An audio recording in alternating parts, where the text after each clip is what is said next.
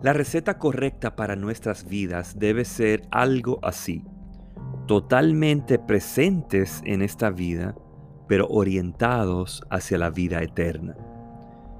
Es algo parecido como cuando voy a un largo viaje en automóvil con mi familia.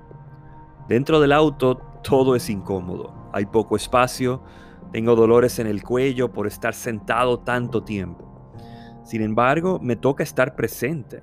Tengo que atender a las necesidades de mi familia, velar por si tengo suficiente combustible, si hay acaso un accidente en la carretera, entre otros. Pero todo esto tiene una finalidad, que es llegar a mi destino. El asunto no es acomodar la situación tanto para quedarme en la carretera para siempre. Si no estoy avanzando hacia mi destino, no vale de nada. Así es nuestra vida presente.